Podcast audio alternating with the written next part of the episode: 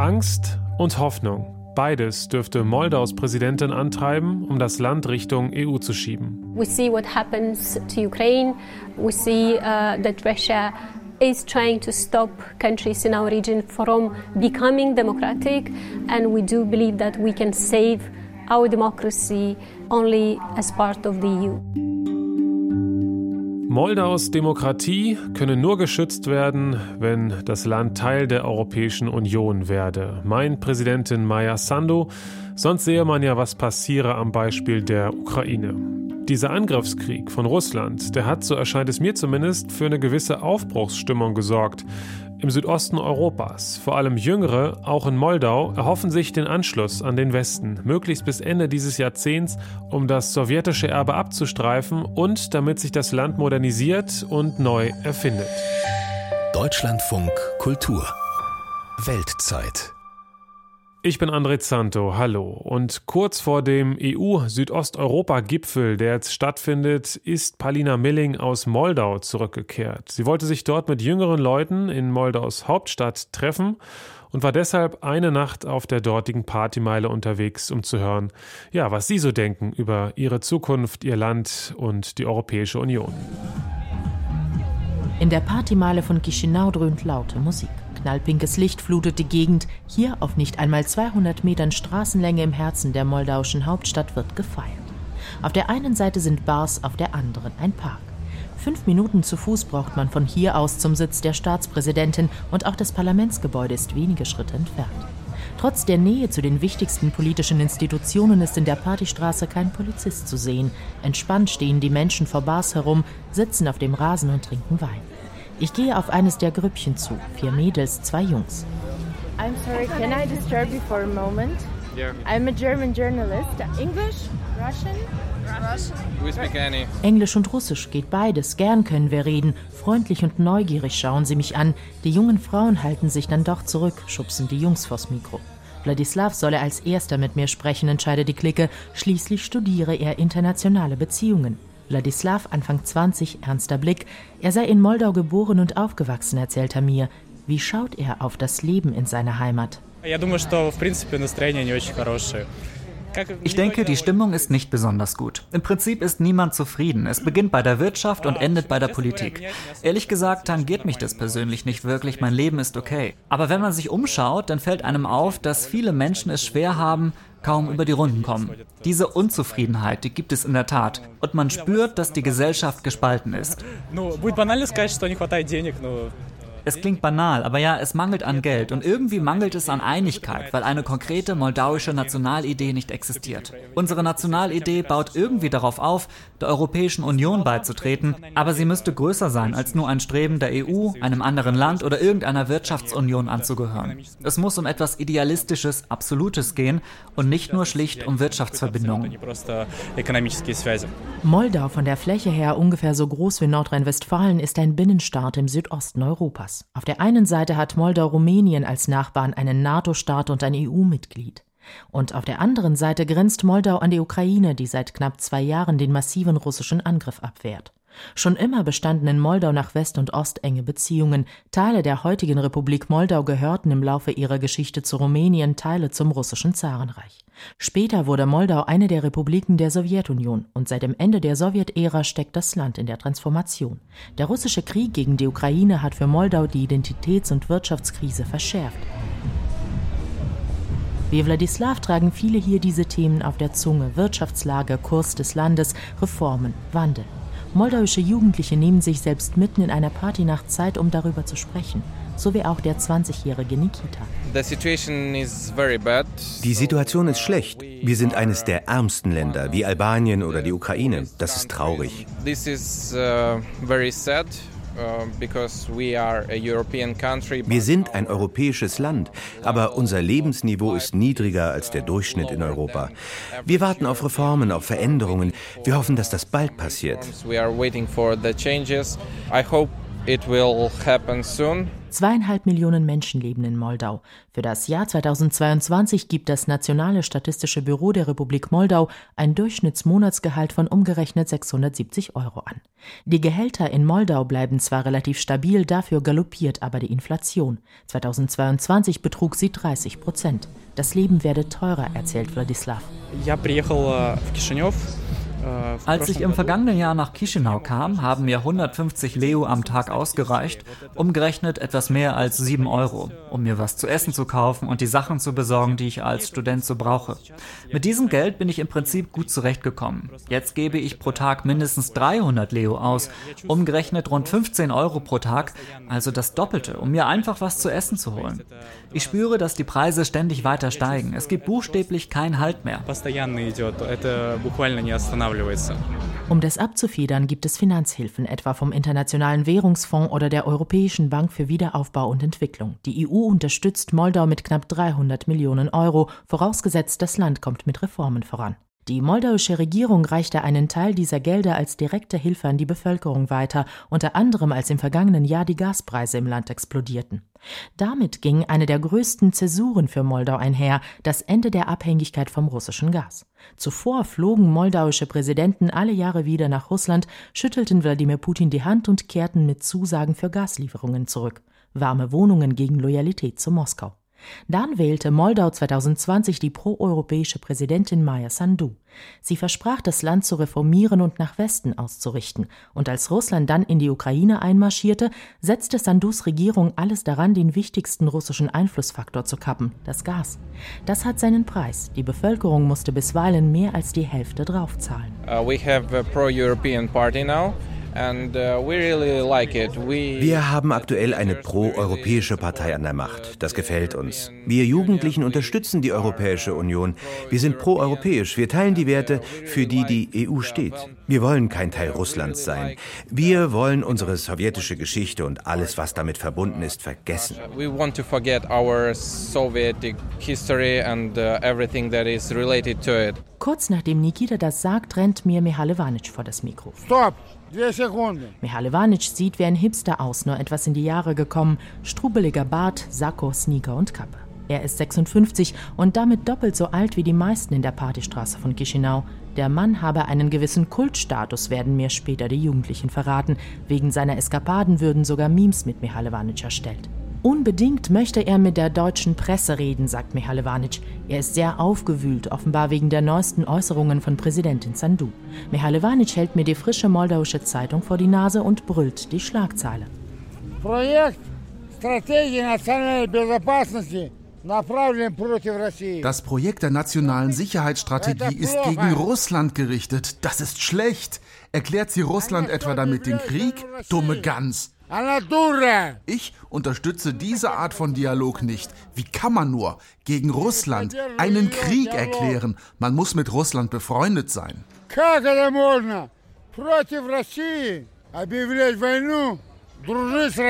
Ich frage Mihalevanisch, wie man mit Russland befreundet sein könnte, wo es doch Moldaus Nachbarland die Ukraine bombardiert. Soll es doch.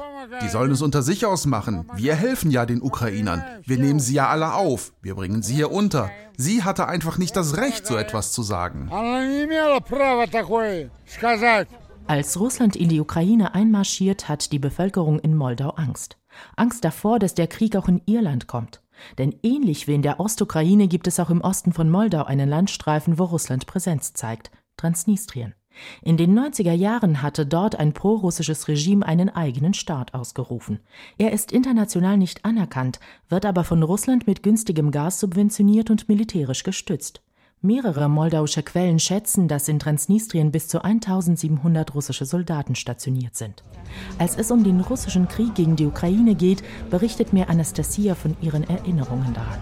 Im Gespräch sonst sehr zurückhaltend sagt sie, wie sehr sie Russlands Überfall erschüttert hätte.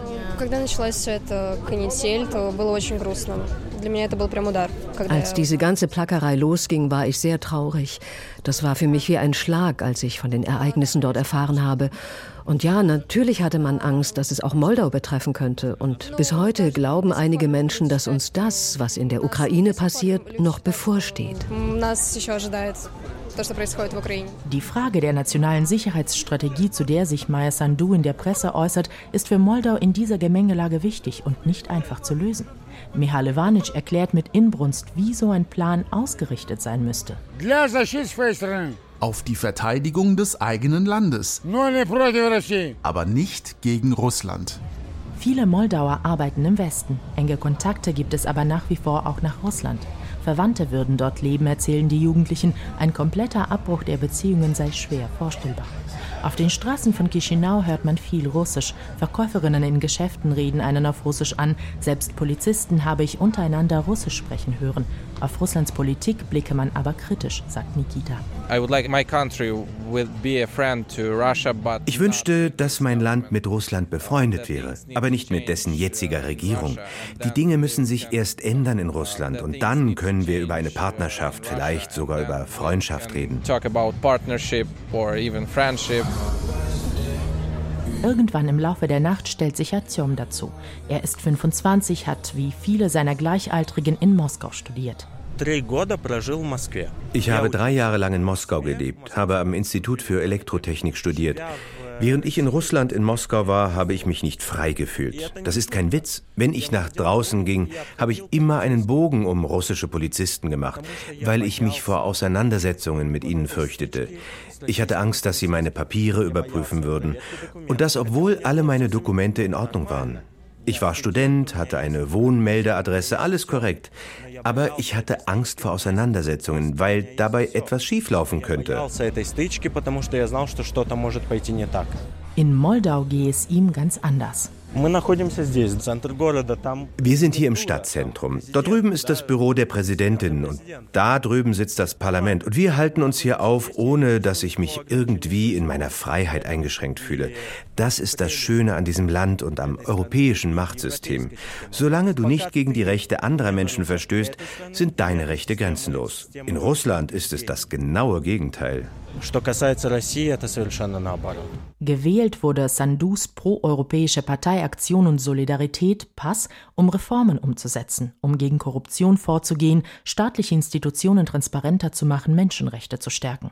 Die Regierung kommt damit offenbar gut voran, so sieht es zumindest die EU-Kommission. Anfang November empfahl Brüssel, die Beitrittsverhandlungen mit Moldau aufzunehmen. Doch die Zustimmung für die Regierung im Land bröckelt. Zwar unterstützt man den Kurs und die Reformen, wie die Regierung jedoch dabei vorgeht, stößt auf Kritik. Zum Beispiel entschied Moldau kürzlich mehrere russische Staatsmedien zu verbannen als Instrument russischer Einflussnahme. Moldau sei hybriden Attacken aus Russland ausgesetzt, erklärte Premierminister Dorin Ritschan. Also wurde Zugang zu 22 Webseiten russischer Staatsmedien geblockt, sechs lokale Fernsehsender verloren in Moldau ihre Lizenzen. Für ein Land, das sich eigentlich der Liberalisierung verschrieben hat, findet Wladislav solche Verbote seltsam. In Moldau wurden pro-russische Medien verboten und in Russland werden pro-europäische Medien verboten. Und von der Meinungsfreiheit reden sowohl die einen als auch die anderen. Deswegen finde ich, dass sie alle gleich sind. Deswegen bin ich gegen alle. Ich kann weder die eine Seite noch die andere sympathisch finden. Artyom dagegen kritisiert die moldauische Regierung für was ganz anderes. In seinen Augen fehle ihr ein klarer Plan. Wir setzen uns irgendein unrealistisches Ziel der europäischen Integration, irgendwann in 10, 20, 50 Jahren. Und wir sollen damit irgendwie vorankommen. Aber wir haben dafür keinen Plan, keine klaren Schritte, die wir unternehmen müssen, um das zu erreichen. Die aktuelle Regierung will, dass Moldau bis 2030 EU-Mitglied wird und hat einen 20-Punkte-Plan, wie aus Moldau ein europäischer Staat werden soll. Manches klingt eher allgemein, wie etwa die Rolle der Nationalarmee in der Gesellschaft fördern, Korruption in staatlichen Institutionen bekämpfen oder Bürokratie für Unternehmer abbauen. Dann aber auch viel Konkretes. Regionale Krankenhäuser renovieren, öffentliche Gebäude energieeffizient machen, Kreditzinssätze für kleine und mittlere Unternehmen senken, öffentliche Dienste digitalisieren. Artyom findet, die Regierung gehe bei manch einem Vorhaben nicht entschieden genug vor, etwa bei der Justizreform. Sie soll die Unabhängigkeit der Richter im Land gewährleisten. Ich habe kein Vertrauen zu dem Richter, der für meinen Stadtbezirk zuständig ist. Ich weiß, dass diese Person Bestechungsgelder annimmt und Gerichtsurteile danach fällt, welche Seite mehr Geld geboten hat, die Anklage oder die Verteidigung. Und das ist gängige Praxis in ganz Moldau. Sie reicht bis in die höchsten Gerichtsorgane und Berufungskammern hinein. Alle diese Gerichte urteilen danach, wer mehr bezahlt hat. Weniger Korruption, weniger Armut, mehr Gerechtigkeit, Chancen und Perspektiven, mehr Teilhabe und Freiheit. All das verbindet Azion mit Europa. Ich wünsche mir, dass Menschen die Staatspolitik beeinflussen. Das keimt in Moldau erst gerade auf. Dass Menschen mit ihren Äußerungen, mit ihren Handlungen, vielleicht sogar mit einem Video irgendwo bei TikTok oder Instagram auf die Politik in ihrem Land Einfluss nehmen. Das ist gut so. So soll es auch sein. Ich wünsche mir, dass die Bürger wirklich über die Politik mitbestimmen. Ich sehe die Republik Moldau als Teil der Europäischen Union, als Teil der europäischen Institutionen, als Teil des europäischen Systems der Beziehungen zwischen dem Menschen und dem Staat. Ich möchte wissen, dass die Machtinstitute für mich und für meinen Wohlstand arbeiten. Das ist mir wichtig. Auch wenn Azion mit der Regierung hart ins Gericht geht, unterstützt er sie. Er habe den Optimismus noch nicht ganz verloren. Der Wandel müsse nur schneller passieren, sagt er. Zu lang habe man unter der Sowjetmacht gestanden. Die Jugendlichen träumen von einem Leben in einem sicheren, offenen, demokratischen Land und begreifen, wie schwierig der Weg dorthin sein wird. Selbst die Sorglosigkeit einer Partynacht täuscht über diese Gedanken nicht hinweg.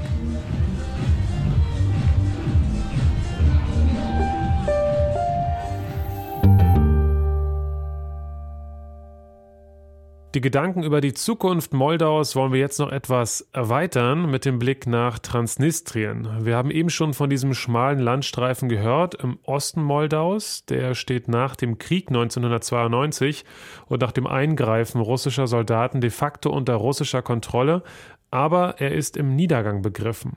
Welche Zukunft hat Transnistrien? Das wollen wir besprechen mit Svetlana Suveika.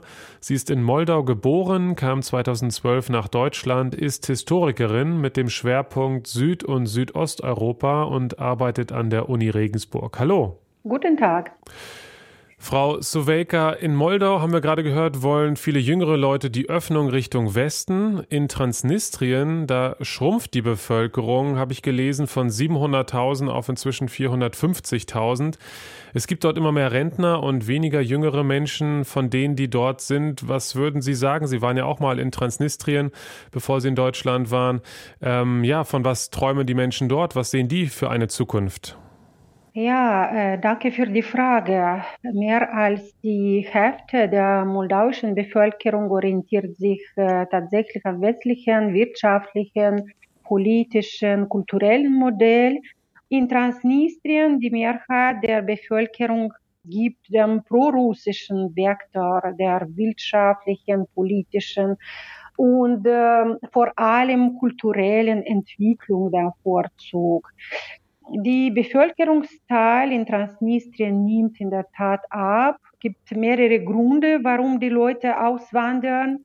Hauptgründe werde ich ungewisser rechtlicher Status der Region nennen, dann ungewisse politische, wirtschaftliche Aussichten. Ja, die soziale und wirtschaftliche Lage ist schwer dort, äh, insbesondere die Arbeitslosigkeit und der niedrige Lebensstandard treiben die Menschen in, ins Ausland.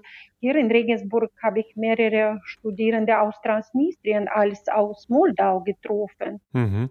Wie überleben denn die Menschen in Transnistrien derzeit überhaupt? Also wenn wir gucken auf Strom, Energie, Lebensmittel, Moldau ist ja ausgestiegen aus russischen Gaslieferungen. Wie läuft denn die Versorgung in Transnistrien? Die wirtschaftliche Lage, äh, wie ich schon betont habe, ist äh, angespannt. Chisinau und äh, Tiraspol haben eine Vereinbarung getroffen 2022, wonach die gesamte von Gazprom äh, an Moldau gelieferte Gasmenge für das linke Ufer des ähm, Flussnister, insbesondere für ähm, Energiekraftwerk äh, Kutschurgan, bestimmt ist dadurch wird billiger äh, Strom für das rechte Ufer erzeugt. Es läuft im Moment Versorgung durch Lebensmittel läuft durch Moldau insbesondere, aber auch durch die Ukraine.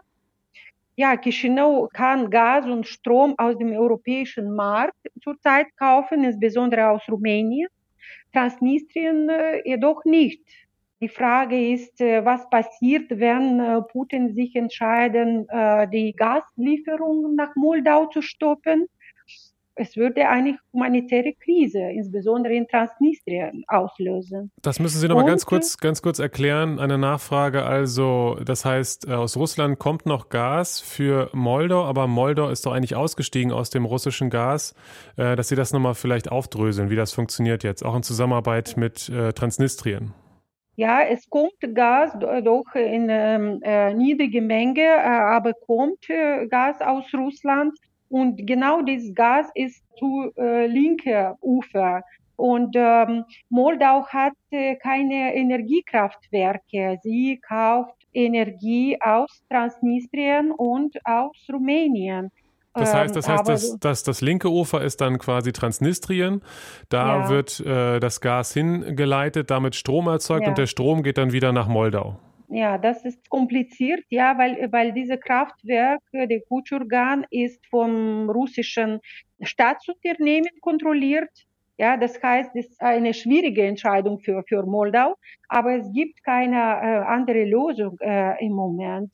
Es hängt von russischer Entscheidung auch an und äh, hoffentlich äh, es, es wird so laufen, bis eine andere Lösung dann möglich ist. Was gibt es denn für Lösungen? Das ist ja im Moment ein eingefrorener Konflikt in Transnistrien, also ein kleiner Landstrich, der ja nicht so richtig alleine lebensfähig ist, auch nicht eingebunden in die Region so richtig, ähm, sondern eben die Verbindung nach Russland benötigt. Ähm, welche Zukunft ist da für diesen Landstrich auszumalen? Ja, in Transnistrien zurzeit sind ähm, rund 1500 russische Soldaten und es gibt ein Militärdepot in Kobasna an der Grenze mit der Ukraine. In dem sind rund 20.000 äh, Tonnen Waffen und Munition. Eine Explosion dieser Bestände würde eine Umwelt- und Menschenkatastrophe auslösen. Es gibt viel Sorge äh, über die Situation in Transnistrien und äh, vor einer Lösung dieser Konflikt, ja, den viele Fachleute als eingefroren bezeichnen kann man nur sprechen, meiner Meinung nach, wenn der Krieg in der Ukraine mit äh, einer Niederlage Russlands endet. Das würde bedeuten, dass die russische Truppe aus der Region weg sind und auch, dass die separatistische äh, Regierung äh, ausgelöst wird. Das würde auch bedeuten, dass Russland hat keine Möglichkeit, die Region mit Geld oder andere Formen der Unterstützung zu versorgen.